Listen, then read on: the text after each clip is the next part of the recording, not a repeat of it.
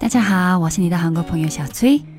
二零二零年的第一期节目，我跟大家分享过，二零二零年我想问大家的第一个问题，不知道为什么，但是我当时问过，你的墓志铭上你想写什么呢？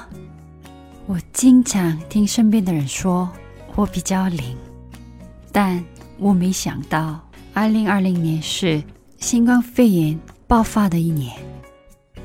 二零二一年，我又想起一个问题，想问问大家：你可能是十多岁的学生，二三十岁的白领，三四十岁的妈妈，也许五六十多岁退休的长辈。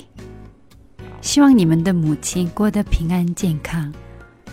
但我想问一个问题：你希望你的母亲的人生？只为你而活吗？这样你会很开心吗？你先好好想一下吧。如果你的回答是不的话，你们也不必要为你的孩子而活。孩子到两三岁，为他们而活是必须的。到了幼儿园开始，慢慢放手。以后慢慢的开始找自己的幸福。